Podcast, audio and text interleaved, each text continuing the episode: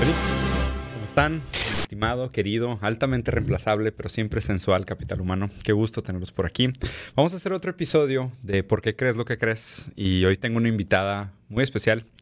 Ya habíamos querido platicar antes, Sí. pero como que no se había armado. En otros momentos, en otra vida, este, inclusive pues ahí te mensajé, dije, güey, estaría chido que grabáramos en algún momento. COVID y otros es, momentos intermedios y pues acabamos, acabamos Otros dejando- retiros. otros retiros diferentes, otros impedimentos del mundo real. Eh, digo, nada más quiero dar el aviso para la gente que llegó aquí por el título del video, eh, para que tengan una expectativa de qué vamos a platicar. Esta es una lista de preguntas que yo ya tenía preconcebida, que quería platicar con Joss. Eh, hay algunos temas que por el momento legal en el que estamos teniendo esta conversación no vamos a poder tocar, pero seguramente vamos a hablar de temas mucho más importantes de lo que está enfrente de la grilla o lo que se dice. Más bien como que quería platicar contigo para entender cómo piensas, eh, qué tipo de ideas tienes, algunas ideas que seguramente tienes conscientes, otras que tal vez no tanto. Pero pues por ahí va la conversación. Mucho Venga, gusto. igualmente. Encantado, Un qué gusto linda. ahora sí. Ya sé. ¿Cómo nos, ¿Cómo nos conocimos? O sea, ¿cómo entramos en contacto? Por Instagram, Sí, ¿no? sí. Creo que comentaste alguna foto, algún video mío y la neta, digo, yo no te conocía sinceramente y vi y después me metí a, a ver cosas tuyas así y después empezamos a platicar por DM y ahí me quedé. Sí. Creo que fue eso, Así ¿no? fue, sí. Estás en lo correcto. Muy bien. Pues Dios, un par de preguntas. Empiezan difíciles y luego se van a poner un poco más intuitivas, pero las primeras sí Va. están, sí están pesadas. Venga. Estas preguntas son más que nada para darme una idea de... Digo, se supone que hay cuatro tipos de conocimiento, ¿no? O sea, están las cosas que sabemos que sabemos, las cosas que no sabemos que no sabemos, las cosas que no sabemos que sabemos y las cosas que sabemos que no sabemos. Sé que suena como trabalenguas, Sí, sí, sí. pero son como cuatro partes de nuestro pensamiento que están relacionadas a la conciencia y a la inconsciencia, por decirlo así. Ujú. Entonces, para empezar, digo, seguramente es algo que te has preguntado antes o has leído sobre el tema. ¿Qué es la conciencia para ti? ¿Qué defines como conciencia? ¿Qué rol Ok. juega la conciencia para ti? Pues para mí la conciencia es lo que sabes que sabes. ¿No? Muy buena respuesta. y en un sentido puramente, o sea, ¿lo dices en un sentido puramente literario o lo dices también en un sentido coloquial? O sea, ¿usas la palabra conciencia de esa manera? Sí, ¿Sí? O sea, ¿tú crees que una persona consciente es aquella que sabe lo que sabe? exacto. Ok. Entonces, actuar con conciencia es actuar con tus conocimientos. Ok. ¿Hay algo fuera de la conciencia? La inconsciencia. Ajá. ¿Y qué, Ay, es? yo sí. Y- ¿Estoy en lo correcto? ¿Y, y qué sería lo inconsciente para ti? lo que no sabemos. O, ¿cómo lo habías dicho? Lo que no sabemos que sabemos, tal vez Es también. inconsciente. Ajá. Sí, de hecho sí. Justamente lo que no sabemos que sabemos es lo inconsciente. ¿Y qué relación tiene la conciencia con la inconsciencia? Pues. Ah, eso está difícil, fíjate. ¿Se relaciona? Están muy cerquita. Se llevan. Sí, ¿O no se se llevan. Yo creo que sí se llevan, pero. mm, No sé, bueno, yo me las imagino, o sea, si los lo tuviera que poner en un gráfico, que están como en el mismo lugar, pero como que no se pasan la información, ¿no? Más que a veces a lo mejor en los sueños o en ciertas cosas que de repente te cae el 20. Y al momento de tomar decisiones, ¿se te hace que opera más aquello que sabemos o aquello que no sabemos? Mm, yo creo que las dos. Diría más que la conciencia, pero también depende mucho del estado en el que te encuentres. ¿no? Porque a veces cuando estamos como en un estado más emocional, pues a veces lo que sabemos ah, no importa. Claro. Entra el inconsciente a decidir.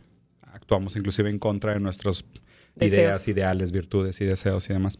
Entonces, te- eso te voy a preguntar la que sigue. ¿Somos libres de tomar esas decisiones? O sea, ¿cómo funciona tu concepto de libertad?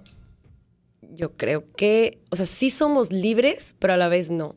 Yo creo que vivimos en muchas cárceles mentales y que se crean a través de nuestras creencias. O sea, desde que somos chiquitos, desde nuestra familia, eh, nuestro ambiente, la sociedad, ya nos empezamos a poner cárceles y ya cuando estamos más grandecitos cuesta trabajo salir de eso. Claro. Entonces, ¿tú crees que el- o sea, la crianza de alguna manera condiciona o modifica lo que una persona puede o no puede hacer? Sí, ¿Sí? O sea, somos medio resultado de nuestro pasado, por decirlo así. Pues yo creo que sí. Eh, bueno, por lo menos lo que he experimentado es que sí, porque, por ejemplo, las terapias siempre van hacia atrás. ¿no? Te preguntan por tus papás, por tu infancia, y de ahí salen cosas que no te esperabas. Claro. Y son cosas que inclusive ah, pueden afectar tus patrones de comportamiento sin que lo supieras. Así es. Ya. Entonces, viendo ahí ahora creo que se, se, conecta, ¿no? Porque hablamos un poquito sobre tu definición de conciencia, de cómo relacionas esto lo que conoces o desconoces y cómo se relacionan. La idea de libertad es dentro de eso, pues qué tanto puedes tú decidir qué hacer y qué no hacer. ¿Y en qué momento te parece que surge la individualidad? O sea, ¿en qué momento se forma tu carácter? Mm, yo creo que en el transcurso de la adolescencia. Yo creo que en esa etapa es cuando lo vas formando y también a veces pues vas copiando de los que conoces, de tus amigos.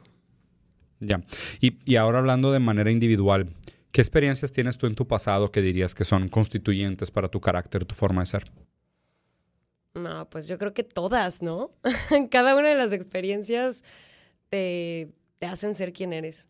¿Y alguna en específico que recuerdas? Que digas de que mm. esta después de que me pasó empecé a hacer esto o dejé de hacer esto. Pues yo creo que, que en la adolescencia fue cuando me empecé a volver muy rebelde. ¿Te acuerdas por qué? Me marcó mucho, sí, porque yo vivía como en, un ambiente donde me querían controlar todo el tiempo. Y cuando te quieren controlar en la adolescencia, te vas al otro extremo, te descontrolas. Entonces el hecho de que a mí me, me quisieran decir qué hacer, qué no hacer, cómo ser, qué pensar, o sea, lo que es correcto y lo incorrecto, como que nunca me cuadró. Y desde muy chiquita era bien desmadrosa, bien rebelde, mentía, este, me salía, me iba sin permiso. Y yo creo que ahí empecé a como a formar esta personalidad o este carácter como más fuerte, más duro, más rebelde. Ya. Hija única, hermanos, hermanas. Tengo un hermano, o sea, de mi papá y mi mamá, y medios hermanos como siete. ¿Por parte de tu papá o tu mamá? Eh, seis por parte de mi papá y una por parte de mi mamá. Y, o sea, dentro de tu núcleo familiar inicial, solo con tú y tu hermano, ¿eres la chica o la grande? La chica. ¿La chica? ¿Cuántos años de diferencia? Dos y medio, tanto. ¿Y cómo funciona esa dinámica de, o sea, supongo que te refieres al ambiente familiar, que eras muy controlada? Ajá, sí. Sí, o sea, es que mi familia viene de, una educación muy, muy cerrada, mm. ¿no? O sea, viene de familia libanesa, este, de, solo te puedes casar con un paisano, tienes que ser así y así, ¿no? Niña bien, que no haya tenido otros novios, casi, casi virgen hasta el matrimonio. O sea, muchas ideas que yo desde la adolescencia decía, qué tontería es esa. O sea, lo veía y no me gustaba entre más me lo querían imponer, yo más lo rechazaba. ¿Y te daba esa intuición de que algo no cuadraba contigo o algo te parecía que no estaba bien desde, desde antes? O sea, cuando lo escuchabas, ¿tenías esta, como, esta intuición? Sí, sí, me parecía ridículo. O sea, desde ahí que mi mamá me decía, no, es que tienes que llegar virgen al matrimonio, decía, ¿por? O sea, no, es que si no, no te van a tomar en serio y no te van a querer. Ya no me acuerdo bien exactamente qué me decía, pero yo le decía, no, es que es una tontería. O sea, ¿cómo? ¿Cómo va a ser así? Y yo pues no me quiero casar joven. O sea, porque en la época de nuestros papás, nuestros abuelos, pues sí, se casaban, no sé, 18, 20 años, 15. Ahorita ya no es así.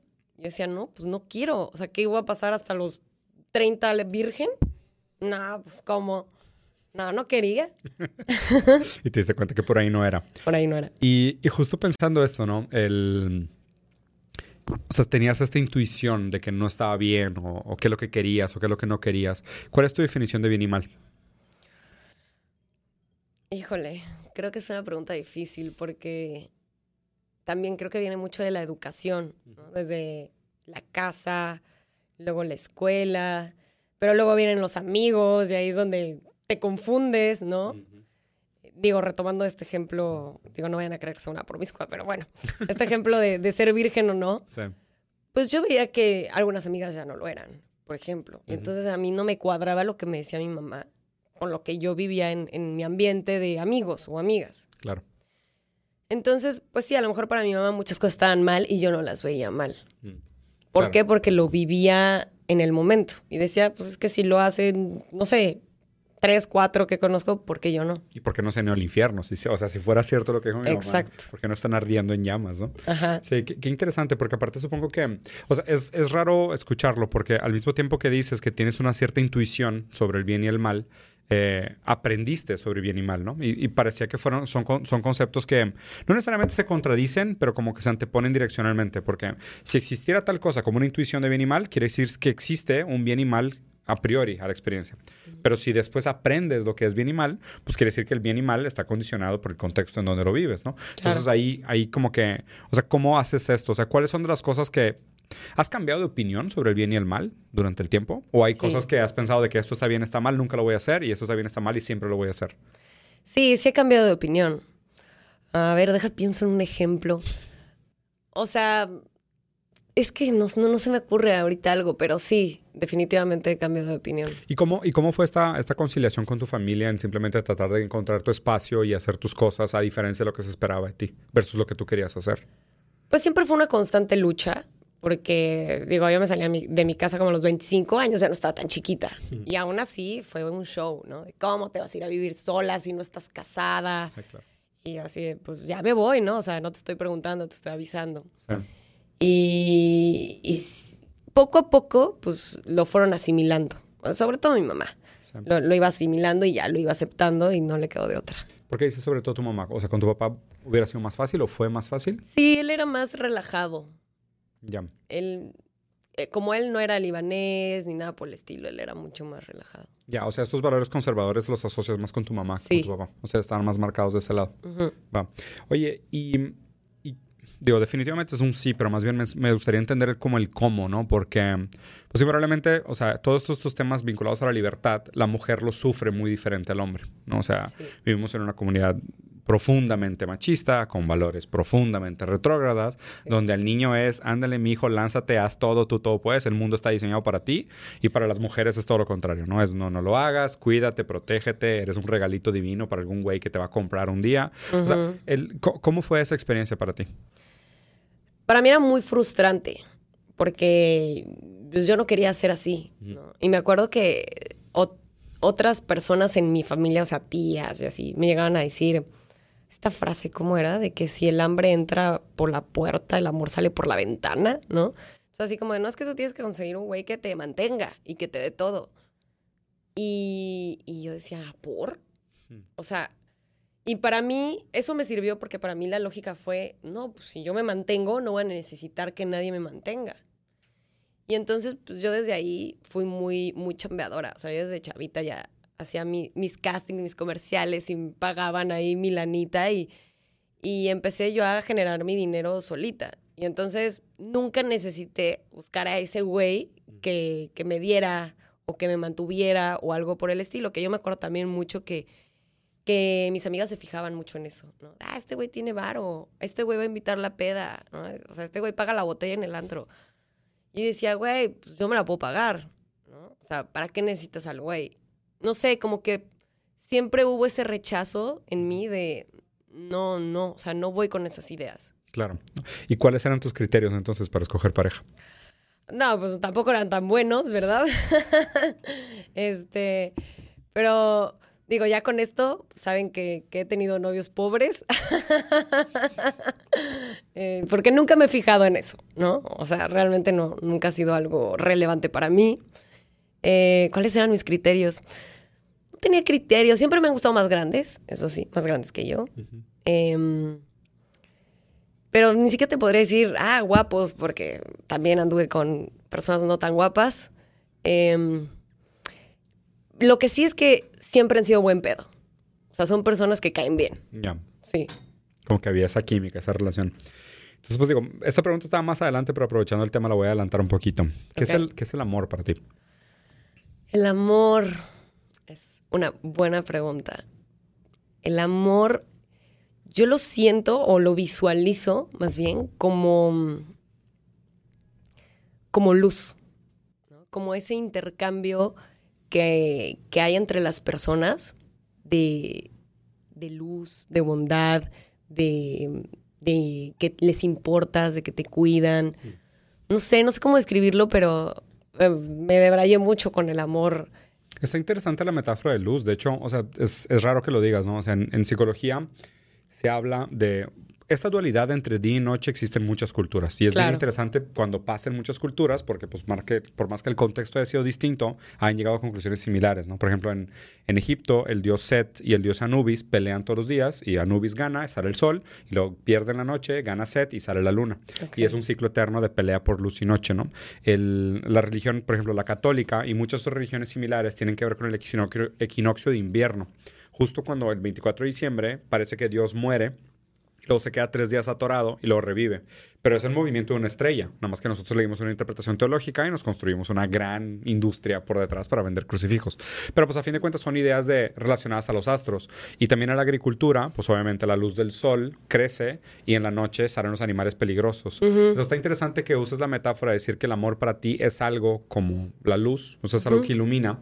Porque, o sea, habría que entender de dónde está tu cadena significante, que es la luz para ti. Pero hay algo ahí en común en el sentido de sentirte protegida, sentirte cuidada, el crecer, el florecer, el permitir ser más. También no sé si la luz para ti también tenga que ver con visibilidad y transparencia. O sea, pero está interesante que uses la metáfora de luz, porque por más que pudiera sonar un tema como New Age, de, ah, tipo una luz que emana el otro, Sí, sí, o sea, sí. siento que hay más. O sea, siento que, o sea, la metáfora de luz te da para muchas interpretaciones de, de cosas que tal vez para ti signifiquen. No sé si le tengas ese sentido. O sea, el amor tiene que ver con un cuidado, supongo. Claro. Sí, fíjate que está interesante porque, o sea, esto es de apenas, ¿no? Como que yo le di esa interpretación apenas. Reciente. Em, bueno, primero tengo que decir que esto no es culpa ni responsabilidad de Ainara, pero cuando estuve en la cárcel, pues yo viví en una catarsis continua y, y entonces ahí es donde yo llegué como a esta visualización de luz y oscuridad. Mm. O sea, todo el tiempo estuve buscando como un sentido, ¿no? Ahora sí que me sentí como en el hombre en busca de sentido, así de... Víctor Frank. Ajá, o sea, ¿Lo leíste antes o después o durante? ya lo había leído, pero ahí lo volví a leer, porque me lo llevaron y pues lo volví a leer, ¿no? Pero sí es cierto que, que cuando te pasa algo así, el sentido es lo más importante, porque Claro. si no, ¿qué? Sí, tienes que tener un porqué, ¿no? Entonces ahí no entiendes, no entiendes ni el por qué ni el para qué. En el momento, pues hay tantas cosas que te agobian que, no, o sea, no, no hay sentido, no hay razón. Y yo leí muchas cosas de. Esta, traté de leer la Biblia, no la pude leer completa, la verdad. Este, ¿Trataste en serio? Sí. ¿Crees en Dios? em, esto me hizo creer en algo superior. No sé si llamarlo Dios, universo, Sí, uno de los energía. tantos, ¿no? Ajá. O sea, no sé, ¿no? Pero ahí mucha gente te habla de, de la religión, de la Biblia, de Cristo, de Mm. Dios. Y, y está bien, porque tienen cosas bonitas que compartir. O sea, yo, yo soy de que agarro lo bueno y lo que no me sirve, pues no lo agarro. Y ya. Pero hubo momentos en los que estaba tan angustiada que, que trataba de buscar un sentido en cualquier libro. Claro. Y pues ahí lo básico es tener tu Biblia. Traté de leerla, no la, no la alcancé a leer. Ya nada más me quedé leyendo como los proverbios, creo que eran, que están bonitos, pero fuera de ahí, y los salmos, esos están bonitos también. Y luego habían libros cristianos, habían, eh, me mandaron del Kabbalah, de ángeles, cosas del Torah, de santos, o sea, yo tenía de todo, o sea, ya no sabía de fruta y creencias. Sí. Y mi mamá, que es católica, pues me llevaba, ¿no? Así de, rézale a San Charbel, a San Benito. Tu mamá es libanesa católica. Sí. Ok. Entonces ahí tenía santos. Y este y yo sí hacía de todo, ¿eh? De chile, mole y pozole, porque decía, no sé en qué creer, voy a hacer todo. Pero necesito creer en algo. Exacto, necesito creer en algo. Este, y, y en lo del Kabbalah venían, creo que, cosas de ángeles sí, sí. también, de El arcángeles. árbol de Sephiroth y todo eso. Ajá. Entonces, ah, bueno, y cosas en, ¿cómo se llama? En arameo, rezos en arameo. O sea, yo todo lo hacía. Y llegó un punto en el que yo ya estaba desesperada. Dije, ya, no sé en qué creer, ¿no? O sea, y no me siento escuchada y no, no, no, no sé qué hacer. Y entonces tuve un sueño donde un primo, mi primo, no, no, no es como espiritual o algo así, pero me, me decía en mi sueño que algo así como de, yo también leí el Torah, es muy bonito, léelo. Y me acababa de llegar un libro que se llamaba Buscando la luz a través de la oscuridad. Y era de, de una persona que, que comparte del Kabbalah, ¿no? Y entonces empecé a leerlo y me gustó mucho porque le pude dar un sentido a, a todo lo que me estaba pasando. que de repente pasaban cosas muy feas y me acuerdo que una chava me decía, es que Satanás. Y yo decía, o sea, digo, si lo quieres ver de una forma bíblica, o está bien, ¿no? Sí, es Satanás, pero no me siento cómoda con eso, ¿no? Y entonces ya que empecé a leer, buscar, buscar la luz a través de la oscuridad, algo así, como que estos dos conceptos de oscuridad y luz me hicieron mucho sentido. Y, y en el lugar en el que estaba, para mí era un lugar totalmente rodeado de oscuridad, de mm. gente muy oscura, que también conoces la oscuridad en las personas, ¿no? Como este lado oscuro, y también conoces este lado de luz, o, cómo compaginan, o cómo luchan entre ellos, que todo el tiempo es una lucha. cómo les cuesta trabajo. Y entonces para mí era encontrar esa luz en toda la oscuridad que me estaba rodeando, ¿no? Tanto en las personas, como en el lugar, como en mi cabeza, en mis emociones. Y, y siempre lo visualizaba como una luz, el amor. O sea, para mí como que el amor siempre fue lo más importante para yo tener un sentido y poder sobrevivir a todo lo que pasé. Ya. Y una pregunta, y en esta, o sea, en esta propia metáfora de luz y oscuridad, supongo que lo viste en ti también, ¿no? Sí. O sea, tu propia luz y tu propia oscuridad, por decirlo así. Exactamente. ¿Qué encontraste? Pues encontré que, que igual hay, hay o sea, yo siento que entre más luz, más oscuridad hay. O sea, siento que, que todos tenemos eso, esa dualidad, obviamente, pero sí creo que entre más luz tengas o entre más buena persona, entre comillas, no estoy diciendo buena, este, tienes mucha oscuridad también. Y lo vi también en personas que se dejan absorber por esa oscuridad, por decirlo de alguna manera, y ves la peor cara de ellas. O al revés. Tenían un pasado con mucha oscuridad y ahí llegan y sacan toda su luz y dices, wow, o sea, ¿cómo esta persona que ha hecho esto y esto y esto puede tener este lado tan bueno? Ya.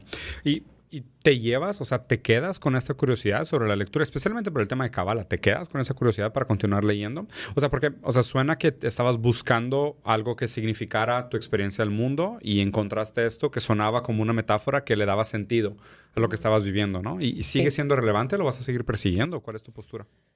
Pues no es que persiga algo, obviamente voy a seguir leyendo lo que me interese, pero para mí quedó muy claro en ese momento. ¿Por qué pasaba? Exacto. Ya como que representaba muy bien lo que estaba sucediendo y dije, ah, ok, me queda claro y no es que tenga que seguir buscando. ¿Crees en el destino? Más o menos. A ver, ¿hasta dónde? O sea, sí y a la vez no. O sea, no, no, me gusta pensar como que, ah, ya está escrito todo, ¿no? O sea, o como dicen, tú elegiste que te iba a pasar esto y esto y esto. Tampoco creo en, vidas pasadas o todo eso. Este, pero sí creo como que nada es coincidencia. Ya. Eso sería. ¿Tú crees que las cosas que nos pasan están predeterminadas por actos anteriores? O sea, puesto en un formato mucho menos New Age, mucho más filosófico, ¿no? Como decir, o sea, porque cuando decimos de destino, eh, o sea, hay dos maneras de verlo, ¿no? O sea, desde la filosofía se explica que tú puedes ser libre de o libre para. Ser libre de significa que todo aquello que ya te sucedió no te limita. O sea, no, no realmente no es, no es determinante de lo que eres capaz de hacer de tu libertad.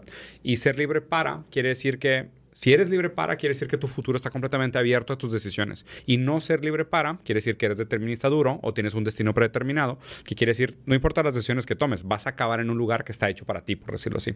O sea, dentro de esa postura, ¿tú crees que, primero, somos libres de nuestro pasado? ¿Qué tanto? Y segundo, ¿qué tan libres somos para nuestro futuro? Bueno, ser libres de nuestro pasado yo creo que está difícil. Mm. Bueno, desde mi experiencia, yo creo que el pasado te persigue. Y libres para el futuro, yo siento que sí, pero sí definitivamente vamos construyendo mm. el camino, ya. ¿no? Claro, o sea, como que todas esas decisiones anteriores, pues a fin de cuentas, como no te deshaces de ella, pues van a ser por lo menos un condicionante de lo que puedes hacer a futuro, ¿no? Exacto. Ya. Entonces eres determinista suave. Bien. ¿Y cómo encaja entonces tu definición de, de libertad e individualidad con esta noción de que nuestro pasado de alguna manera nos constituye? O sea, y y me gustaría preguntarte también si tu definición de libertad ha cambiado últimamente. O sea, Sí. ¿cómo era antes y cómo es tu definición de libertad hoy? ¿O qué valor le das a la libertad también? Pues es que, ¿sabes qué? Yo creo que nadie es consciente de su libertad hasta que la pierde. Literal. Sí. Que no es lo mismo. O sea, Sí, claro. no es lo mismo. No, por ejemplo, no naces con novia o novio. que Ahí es donde sacan el cliché de no sabes lo que tienes hasta que lo pierdes. O sea, pues no, no, no naces con eso. Pero sí naces siendo libre, Claro. Entre Hasta comillas, cierto punto, ¿no? hasta ajá. cierto punto. Y entonces, ¿cómo vas a perder algo que siempre has tenido? Pues nadie lo concibe. Y cuando pasa es como, El shock. madres, o sea, esto, esto es mi libertad, esto significa mi libertad. Porque no solamente pierdes la libertad cuando en teoría solo te privan de tu libertad, pierdes un montón de cosas, ¿no? Pierdes la cabeza, pierdes tu salud mental, pierdes tu salud física, pierdes muchas cosas, Tus ganas. pierdes las ganas, sea, pierdes un montón de cosas. Entonces, lo que conlleva perder la libertad, o sea, real, es horrible. Sí. Y entonces el darte cuenta de eso, para mí fue como una muerte. Y el ser humano no está hecho para vivir su propia muerte. ¿no? O sea, tú te mueres y bye, ahí se acaba y vámonos. Pero es como estar muerto en vida. Exacto, estás muerto en vida y estás viendo a tu familia sufrir y estás viendo todo lo que pasa alrededor y no puedes hacer absolutamente nada, como un fantasma. Entonces yo siento que eso es un infierno, Sí. 100% un infierno. Y, y pregunta, conectando esto, eh, ¿cuál es tu definición de justicia? ¿Existe tal cosa? Yo creo que existe de alguna manera, pero no por el hombre. Ya, o sea, ¿crees en algo así como una justicia divina, como una justicia superior? O sea, ¿la, la justicia es algo a lo cual deberíamos de aspirar en la tierra o es algo que se consigue después? ¿Cómo funciona justicia en esta gran escala de los tiempos? Aún no lo sé, no me queda claro. Pero sí sé que la justicia. La justicia. Como institución como orgánica institución política. no, no, no Lejos- existe. lejos de- O sea, ¿y ¿cuál es tu entendimiento ahora, o sea, pasando por la experiencia por la que estás pasando, que supongo que todavía no termina y, y todavía quedará una parte del proyecto? Eh, ¿Te parece que estas experiencias son realmente reformadoras para la gente que las vive? O sea, si, si se pensó en algún momento como decir de que pues, te vamos a privar de tu libertad para que aprendas algo. Claro. O sea, ¿es real? O sea, Yo creo que depende mucho la persona, porque sí hay muchas personas que tienen un contexto de vida muy difícil. claro. Y, y esta experiencia es muy dura. Y hay personas que son reincidentes, ¿no? Que caen y Es caen otra común. vez en la cárcel y, y no aprenden. O, o se ponen peor, salen con sed de venganza. Entonces sí depende mucho de, de la persona y de cómo lo quieras tomar y cómo lo quieras llevar. Y si es una decisión. Y para mí sí fue algo que me dejó muchas cosas buenas y que, que me hizo conocerme más y encontré como una paz que a lo mejor no había encontrado haciendo mil sesiones de yoga, ¿no? Pero forzado, ¿no? O sea, es como... Sí, no, pues muy a huevo. Sí, con pocas opciones más que crecer. Sí. Y de hecho, o sea, te iba a preguntar en el mismo sentido. O sea, esta noción de que, bueno, pues, o sea, si la justicia no se hace aquí, eh, el objetivo del castigo, a fin de cuentas, es dar algún tipo de repercusión al penitente para que reflexione sobre sus actos. O sea, ¿cómo fue ese proceso para ti? O sea, realmente, o sea, fue un proceso de reflexión, de introspección, de repensar tu vida, de repensar tus prioridades, tus criterios, tus virtudes. O sea, ¿qué cosas, qué cosas pusiste frente al espejo cuando estuviste tanto tiempo sola? Pues todas. O sea, de verdad yo sí siento que desde mi infancia la empecé como a, a sanar. ¿no? Ajá. Sí. Literal, así de, así fue mi infancia y esto me pasó y mis problemas con mi hermano, mis problemas con mi hermana, mis problemas con mi mamá, mis problemas con mi papá. O sea, y lo empecé a sacar, a sacar, a sacar. Y también te das cuenta de qué cosas importan y qué no. Sí. Así que, güey, yo vivía en esta burbuja pensando que esto era un grave problema, ¿no? O que, no sé, esto era imperdonable. Y ahora que estoy en esta situación y la puedo ver desde otra perspectiva, es una estupidez. Sí. Y entonces dejas ir muchas cosas que a lo mejor traías arrastrando y ahora ya, o sea, ya es un peso que te quitas, la neta. sí. Dame un ejemplo. O sea, ¿qué tipo de cosas tú crees que la gente les da demasiada importancia y luego te das cuenta que es una estupidez? Pues, digo, igual me imagino que sí. depende de cada persona, pero voy a poner el ejemplo muy claro de mi hermano, que la gente sabe que siempre nos peleábamos, ¿no? Siempre estábamos peleados y del chongo y así. Y no sé, como que ahí también entre pláticas con otras personas, digo, no había muchas personas, pero con algunas personas, em, como que me cayó el 20 de que, sí, güey, o sea, yo, yo estoy, estoy tratando o estoy esperando que una persona cambie en lugar de aceptarla. Mm. Y digo, ese, yo siento que es el problema de muchas personas y que a veces somos conscientes de eso, pero realmente no lo entendemos. Claro. Así de cómo acepto a alguien que no quiero aceptar.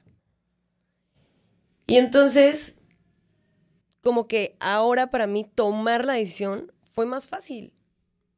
Y literal cuando lo vi fue así de, ¿sabes qué? O sea, sí, tienes razón en esto y esto y esto.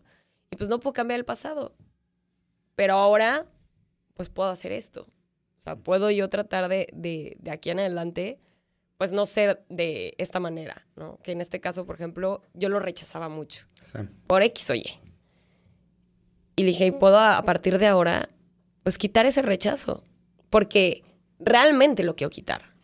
Y él me dijo así de, ok, ¿no? O sea, y, y- y también, ¿no? O sea, fue recíproco. O sea, no, no solamente era yo, pero se dio como ese momento que a lo mejor afuera, por mis tiempos, por estar ocupada, por estar pensando en otras cosas, por lo que sea, pues a lo mejor no hubiera hecho. O por orgullo, por ego, no lo hubiera hecho. Y cuando saliste, pues cambió completamente. Exactamente. ¿Qué cosas, ¿Qué cosas murieron de ti en este proceso?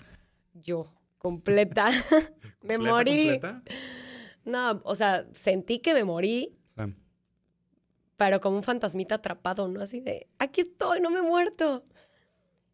Y ya cuando salí, no sé cómo explicártelo, pero salí muy tranquila. O sea, salí como, obviamente feliz y emocionada de que ya estoy afuera otra vez. Y siento que murió mucho de mi ego, ¿no? Que yo sé que el ego es bueno hasta cierto punto y necesario, pero había un psicólogo, no me acuerdo cuál, creo que. Ay, no, no es psicólogo. Eckhart Tolle. Eckhart Tolle. Él tenía un libro que leí que hablaba de la nueva tierra y habla mucho de la inconsciencia. Y para mí también fue muy claro ese libro porque igual, como la luz y la oscuridad, me representó la inconsciencia la de las personas. ¿no? Y entonces me di cuenta que vivía y que la mayoría viven en una inconsciencia total. Hmm. Creemos que no, pero hasta que no te pasa algo que realmente te deja ver esa inconsciencia que tienes y que tienen los demás, dices, ok, ahora sí lo puedo soltar, porque ya me hice consciente que soy un inconsciente. Claro. Y vas haciendo un poco más conscientes esos pedazos, ¿no? Dentro de lo cabible. Estando adentro, ¿qué fue lo que más extrañaste? Mm, pues yo creo que todo, todo lo extrañaba. Eh, La gente generalmente me pregunta por la comida, pero como mi mamá me llevaba de comer, la verdad es que no No, estaba tan mal. O sea, se me echaba a perder a veces la comida, pero no importa, sí me la comía. El hambre es cabrona, sí. Sí. Eh, no sé, yo creo que lo que más extrañas es el afecto físico.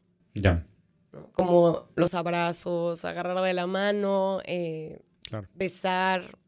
Yo creo que eso es lo que más necesitas. claro. Oye, y de las experiencias que tuviste estando adentro, ¿cuál, ¿cuál fue, o sea, si puedes compartir alguna que haya sido muy marcante para ti? O sea, ¿qué es lo más rico que te llevas en términos de experiencias? Pues tuve muchas experiencias fuertes. Em, una que sufrí mucho fue cuando me tenía yo, me pasaron una compañera. Entonces, durante un mes dormí con una persona y luego se la llevaron porque hubieron ahí unos problemas. No entre ella y yo, pero hubieron problemas. Y, y sentí tan feo. O sea, fue como otro duelo. Yo le decía a mi novio, es que de verdad estoy sufriendo que no está, ¿no? Porque era mi compañera de todas las noches con quien platicaba, de estar encerrada desde las 8 de la noche hasta las 8 de la mañana. Digo, no, no platicábamos toda la noche, pero platicábamos. Y de repente estar solo otra vez fue un madrazo nuevo. Sí. Y Y pregunta tratando como de, de, hacer recapitulación de esto. O sea, porque a fin de cuentas se supone que estos procesos son reformantes, ¿no? O sea, el, eh, ¿te parece que el trato que reciben las personas que están en esa situación es digno? ¿Te parece que funciona? ¿Cumple la meta de justicia que se busca? Yo creo que no. O sea, el, el trato depende, ¿no? Hay personas que sí te tratan bien y otras que no tanto. Pero la, la forma ¿no? O sea, el, estar ahí, todo lo que, todo lo que implica la cárcel es, o sea, es indigno, es inhumano. O sea, desde que llegas, que, que, no sé, pasas días sin bañarte. Bueno, en mi caso yo no me bañaba porque de verdad eran unas condiciones deplorables que yo decía, pues, mejor en mi mugre que pisar ahí en, en descalza, ¿no? O sea, el agua asquerosa, este, no te dan ni un cepillo de dientes, o sea, son condiciones muy feas en las que vives unos días hasta que por fin te pueden meter cosas para tener tu kit de higiene básico y cosas por el estilo. Entonces, definitivamente yo creo que está muy deshumanizado, porque por ejemplo, algo que vi mucho es que ahí no hay salud mental, no existe, no existe. Simplemente no sucede. O sea, yo llegué ya con mi, con mi receta, así de, tengo trastorno de ansiedad generalizada y tomo estos medicamentos. Y pasaban muchas cosas que para mí era inconcebible, ¿no? O sea, de que de repente se tardaban un chorro en darme mis pastillas, este, les daba igual, ¿no? de verdad les decía, por favor, me la tienen que dar a cierta hora porque si no me empiezo a poner ansiosa y más que te encierran y bla, bla, bla. Me decían, tú duérmete, ahí te, la pasamos al ratito. O sea, cosas por el estilo que, que de verdad dices, wow, hay tanta falta de conocimiento y tanta área de oportunidad en ese lugar mm. que, que, es muy feo. Es muy feo. Y sé que hay muchas personas, yo creo que la mayoría de personas que están allí, tienen problemas psicológicos y no hay atención psicológica. O sea, no hay atención psicológica, la atención psiquiátrica es muy por encimita. Este, realmente pues estás sobreviviendo ahí. O sea, nadie te está reformando. Claro. Le llaman reinserción, pero... Sí, claro. Sí, pues y por eso los índices de reincidencia también son tan altos. O sea, la gran mayoría de la gente que sale eso sale en un contexto también tan deplorable y aparte sales con el estigma, ¿no? Y tratar de, reincorporarte a la sociedad con el estigma pues suele ser bastante complicado. De hecho, o sea, estaba leyendo hace poco un, un, artículo que al parecer hay como 8 mil mujeres en la cárcel en diferentes lugares de México que están ahí solo porque ningún abogado habla su idioma. O sea, son indígenas en su mayoría y como no existe ningún abogado que pueda representarlas, pues ahí están no representadas, ni siquiera hay, nadie, antes, nadie ha hecho eh, un antecedente, nadie ha interferido frente a la justicia para darles un lugar, porque son mujeres que están completamente desrepresentadas, ¿no? Y me parece que, que probablemente esos casos sean los casos más comunes, no los casos más raros. Y, conectando con lo que dices de las enfermedades mentales, pues definitivamente. O sea, para mí es extraño hablar de todos estos sistemas eh, correctivos de comportamiento si no hay un diagnóstico claro del por qué.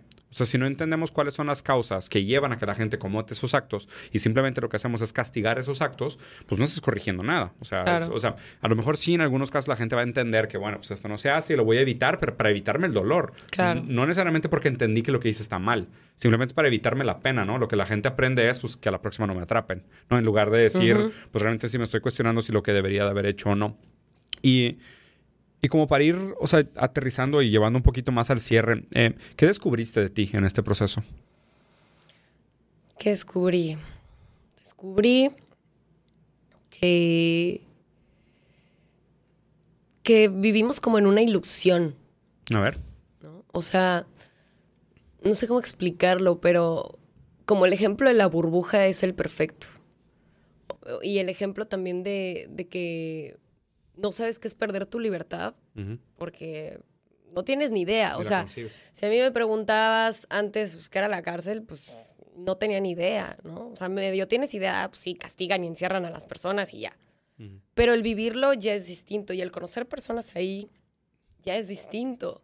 Y conoces personas, tanto culpables como inocentes, o, o igual no sabes, ¿no? Si te están diciendo la verdad.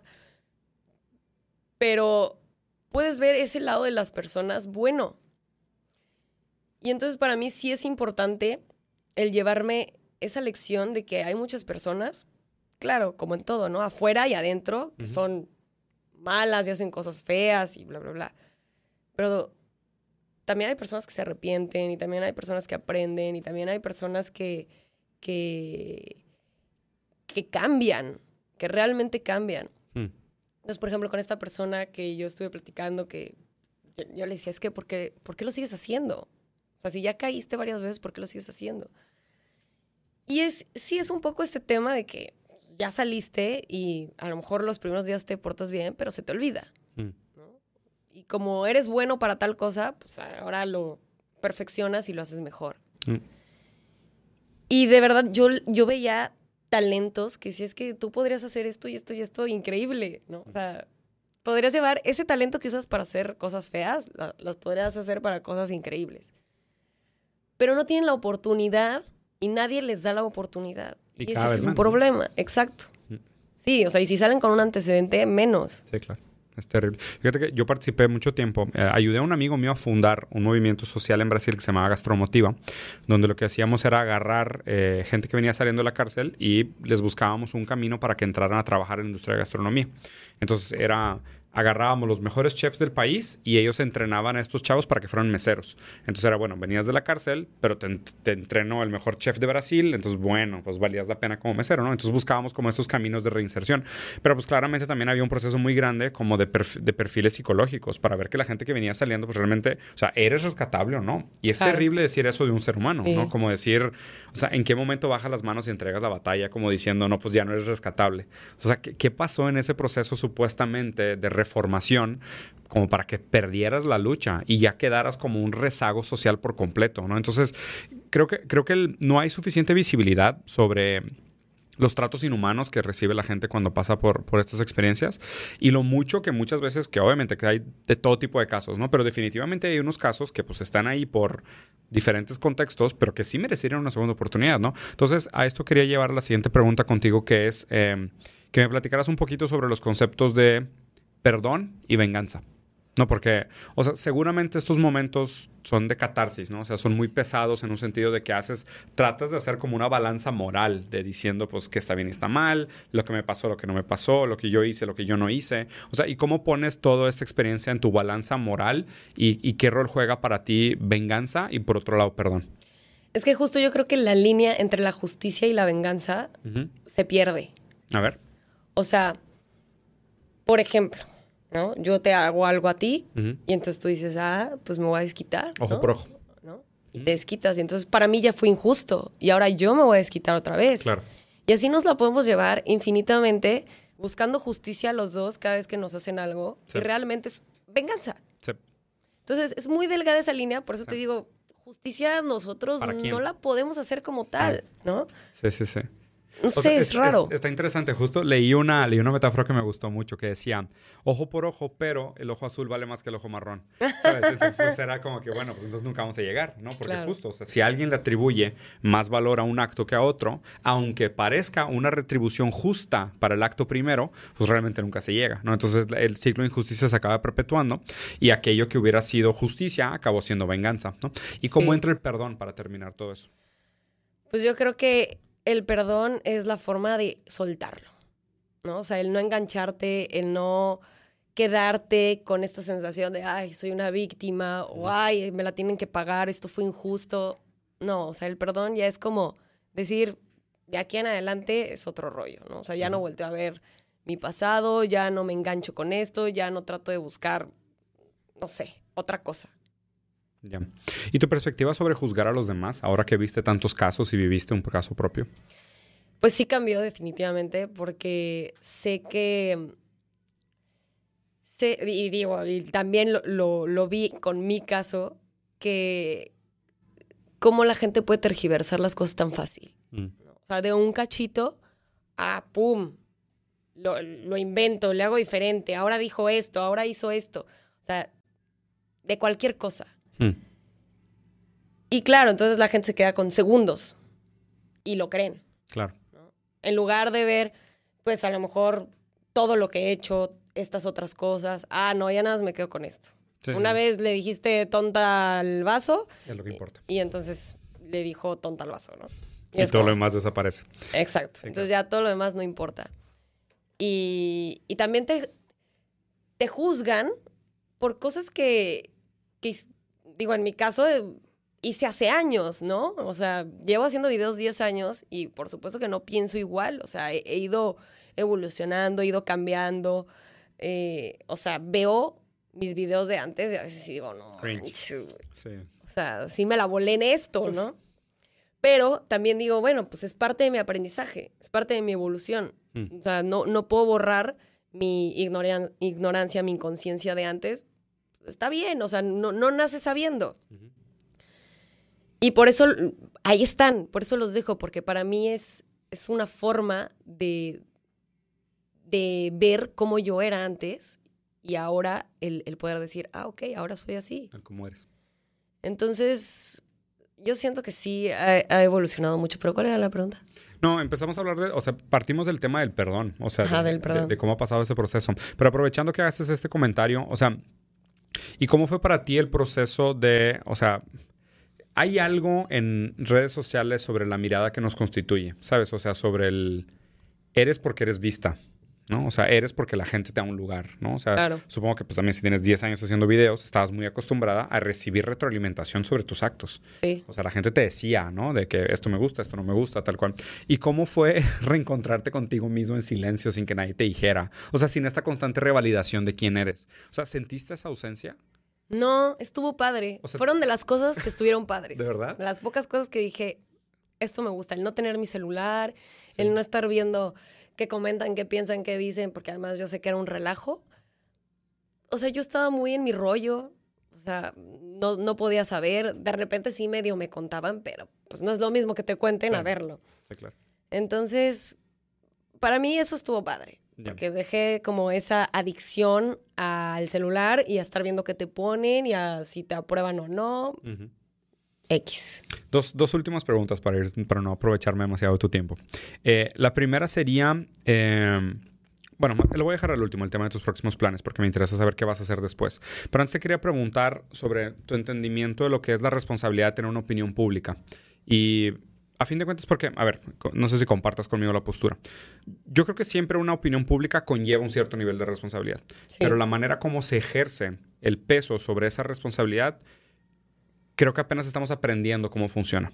¿no? O sea, no sé si me explico. Ujú. Por eso, un medio puede hacer un reportaje y tiene sus repercusiones, y una figura pública puede expresar su opinión y tiene otras repercusiones, ¿no? Y como las cortes son de alguna manera también públicas, en el sentido de pues, cultura de cancelación y todas esas cosas, pues no necesariamente se le atribuyen los mismos pesos a una persona que dice algo versus una entidad que dice algo, ¿sabes? Claro. Entonces, no sé, no sé cómo sea tu lectura, y hablando de manera muy general, ¿eh? o sea, también porque Sí. tienes mucha experiencia con el tema de medios, o sea, ¿cómo es tu lectura de esto de, o sea, la responsabilidad y los derechos de las opiniones?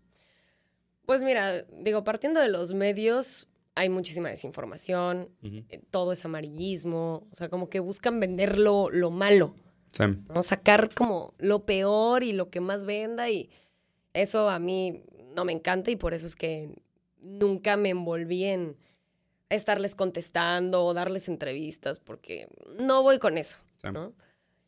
Y del otro lado, eh, um, obviamente lo, lo que tú digas como una figura pública, pues sí, sí tiene su peso Claro. y, su re- y su repercusión.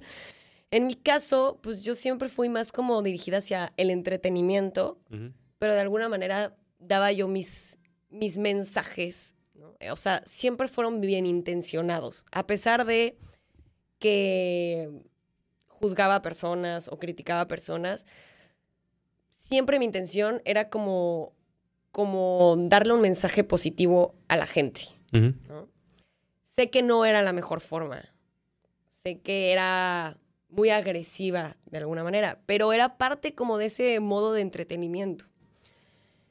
Pero ahora, aunque sea entreteni- entretenimiento o aunque sea comedia, ahorita el tema de, de dar opiniones o de echarte un chiste que es incorrecto está, está difícil, Sí. ¿sabes? O sea, es ponerte la soga al cuello y la mayoría de gente ya no quiere. Claro. Ya no quiere. La libertad de expresión, de alguna manera, siento que se está muriendo y que también, por lo menos en mi caso y en muchos, ya no entiendes dónde está el límite. O sea, ¿en, en qué momento ya de plano ya no existe la libertad de expresión y en qué momento la estás pasando. Mm. Claro, muy ambiguo. Y aparte también siento que el límite no es el mismo para todos. O sea, siento que no se trata igual a todo el mundo y no se... O sea, a ver, se, supone que vivimos en una sociedad donde existen los derechos humanos, ¿no? Y que los derechos humanos son iguales para todos y las reglas se apliquen igual para todos, pero no es cierto. O sea, eso es, eso es lo que me parece profundamente injusto.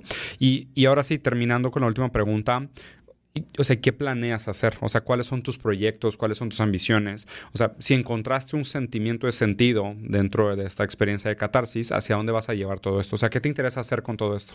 Pues me interesa aportar cosas positivas porque realmente creo que hace falta. Hace falta dentro de todo este mundo de internet y de medios tirando mierda y hate y odio y buscando el amarillismo y ver cómo joden de alguna manera. Siento que hace falta muchas más cosas positivas y, ayudar, por ejemplo, a, las personas que están privadas de su libertad, que llevan años ahí, que no saben si son inocentes o culpables, que no les dan esta libertad de, expresarse, de decir que en teoría pues lo son. O sea, en teoría tienen, o sea, esa voz para hacerlo. Claro. ¿no? O sea, te quitan tu libertad física, pero la libertad de expresión ahí sigue pero no, no, les permiten estos medios. Entonces a mí me gustaría ser como un medio para que estas personas puedan contar su historia, porque de verdad hay historias bien interesantes. O sea, aprendes mucho a través de, de, de, las personas que están ahí, porque digo, la mayoría aprendemos cuando sufrimos. Y, y de verdad hay historias increíbles. Hay historias que digo, o sea, me acuerdo que de repente me contaban algo y, y, yo decía, wow, es que esto debería ser una película, ¿no? Debería ser un libro, debería de ser algo para compartir, pero la gente no lo sabe. O de repente habían libros que chistosamente llegaron a mí ya en, las últimas semanas que estuve ahí. Siempre subía un señor con libros, pero la verdad los libros estaban bien feos. O sea, a veces estaban hasta maltratados, ¿no? O libros así súper viejitos. Y yo decía, no. Pero así, ya de las últimas semanas como que me asomé y dije, ah, a ver. Y eran libros de biografías de mujeres privadas de su libertad los empecé a leer y de verdad creo que fueron de los mejores libros que leí. O sea, historias que dije, wow. Y al final veías en los libros mil ejemplares. No, pues ¿quién los va a leer con mil ejemplares? Apenas una escuela. dos están aquí en la cárcel. Dos están aquí. O sea, Uno en cada cárcel de México, quedan 500. Exacto. Y de verdad, increíbles historias, increíbles. Hmm. Padrísimas, que te dejan mucha enseñanza, que te dejan valorar y que además en ese momento yo me pude identificar, que dije, wow, es que sí, eso se siente, sí es cierto, eso pasa. Hmm. ¿Sabes qué? De alguna manera, o sea, no, no sé por qué, yo creo que como que una parte de mí tenía esta idea de... O sea, cuando estaba pensando en lo que te iba a preguntar y lo que íbamos a conversar y demás, como que una parte de mí quería que llegáramos a esta parte de la conversación. Porque tenía como esta, esta esperanza, ¿no? De decir, a fin de cuentas, me parece que parte de la responsabilidad de las figuras públicas es darle voz a los subalternos. Y yo creo que eh, lo que se hace con el micrófono debería ser mucho más que simplemente reflejar las ambiciones de quien tiene el micrófono, sino que la voz debería reflejar pues, una ambición mayor, ¿no? o sea, una, ambición compartida.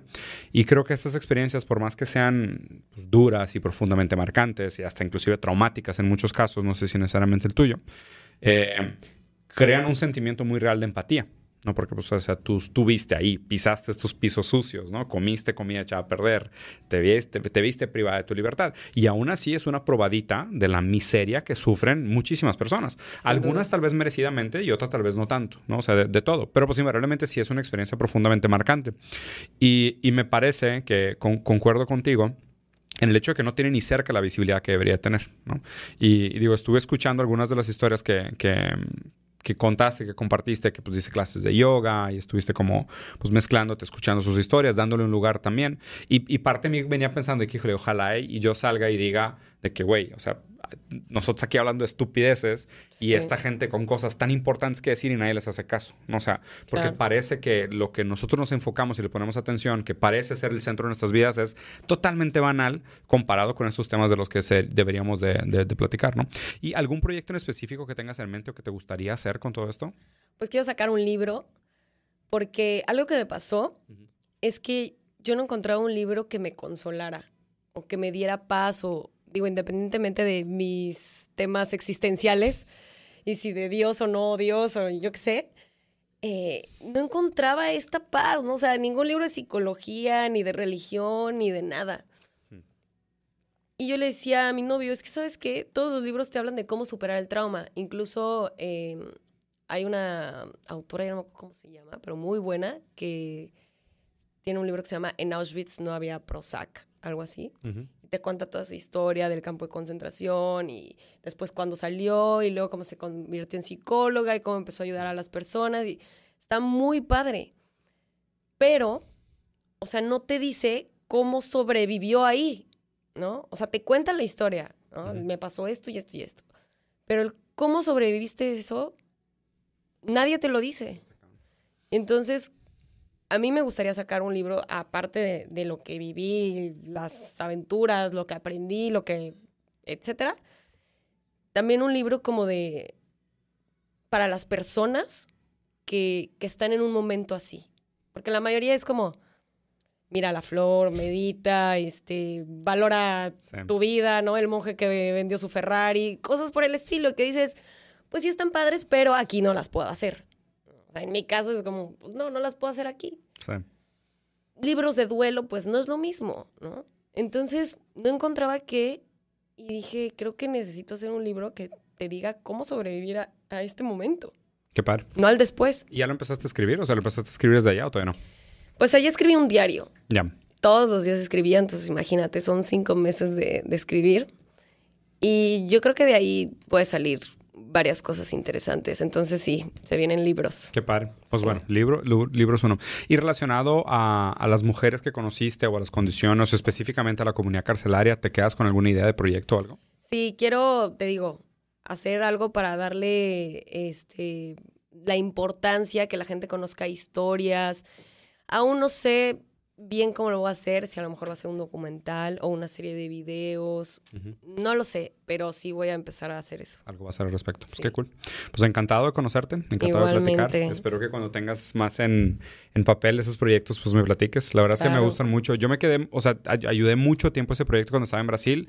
Lo tratamos de traer a México, se vino a México un rato, no funcionó, pero sí me parece muy interesante cómo, o sea, a ver, me parece que es una posición profundamente privilegiada salir de eso con una historia bonita que contar. Claro. Cuando me parece que la gran mayoría de la gente que pasa por una experiencia así se arruina la vida. O sea, su vida está completamente arruinada. Y, y, me parece muchas veces un castigo desproporcional a muchos de los actos por los cuales la gente acaba en la cárcel. Sí, sí. O sea, no, no, digo, de cada, de cada caso un caso también, ¿no? Pero me es muy difícil pensar que una persona que roba por hambre o, no sé, hace un crimen menor, pues tenga su vida completamente arruinada por un sistema carcelario que acaba siendo desproporcionalmente malo. Y de nuevo, o sea, los que acaban cumpliendo condena, porque mucha de la gente que sí comete crímenes, pues a lo mejor ni ve la sombra de la cárcel. Entonces, hay, hay, hay una profunda injusticia y una desigualdad muy grande ahí, que creo que, o sea, si algo tenemos de responsabilidad y poder en el sentido, pues también nos queda un poquito como por hacerlo. Ahora, también lo curioso es que las personas que están en prisión preventiva, que no se saben si son culpables o inocentes y siguen en proceso. Sí, que en México es distinto, ¿no? Que en otros países eso no existe, pero aquí sí, existe. Eh, y a veces llevan años, como ya lo dijimos. Esas son, bueno, yo me cuento ahí porque no hay actividades, ¿no? O sea, están... En limbo. Yo lo veo como más castigadas que incluso las personas ya sentenciadas. Porque quieras o no las sentenciadas, pues ya tienen su sentencia, ya saben tantos años y les ponen luego trabajo ahí o sea, tienen más actividades. Está cañón. Deberías, no sé si tuviste oportunidad, pero si no, deberías de leer Metamorfosis de Kafka. Me lo mandaron, pero no lo leí. Híjole, te hubiera quedado en anillo el dedo. Porque Kafka hablaba un poquito sobre el infierno de la burocracia. Y decía que una forma de castigar a la gente era nunca darle su sentencia y decir de que pues regresa mañana y regresa mañana y regresa mañana. Y siento que ese como, ese estasis, ese limbo de no saber en qué momento, porque a ver, si te dicen son 10 años, pues bueno, son 10 años. O sea, va a ser un proceso de duelo horrible donde vas a decir, pues me chingué, voy a perder 10 años de mi vida, pero sabes que después de 10 años hay algo. Cuando no sabes, O sea, cuando estás en ese limbo de mañana te decimos, vamos a ver resolución, contraproceso y otra vez y pelea y no sé qué, o sea, tu vida se queda como en, en, en hold, ¿no?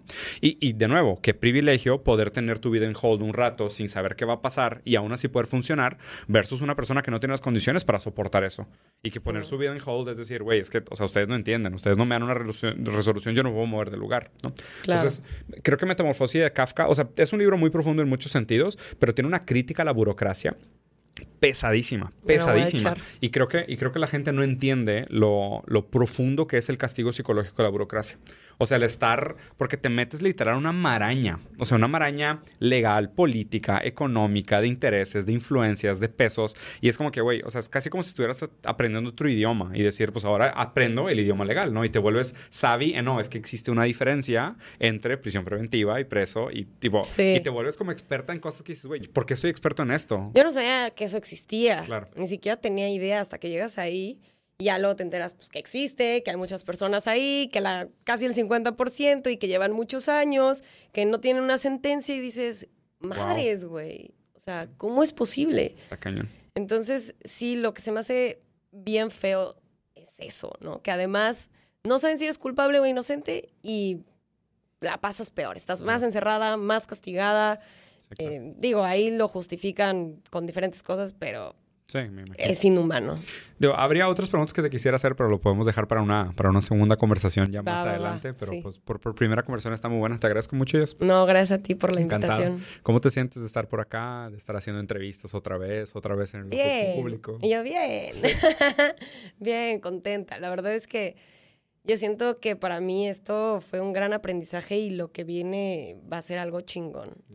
Un mensaje para la gente que te estaba esperando. Si quieres uno para haters y uno para lovers, nada te creas. Ah, para los haters ni los pelo ya, me dan igual. Eh, ya hay demasiados. Y para la gente que, que, ha estado ahí y me apoya, pues la verdad es que no tengo más que agradecer y mandarles mucho amor, mucha luz. Este, aunque suene ahí como. New Age. Ajá, así que, oh. Pero es eso, o sea, yo así lo visualizo y, y se los agradezco mucho. Pues encantado de conocerte. Igualmente. Nos vemos. Genial. Corte. Luz. Oh. muy New Age, muy New Age tu idea.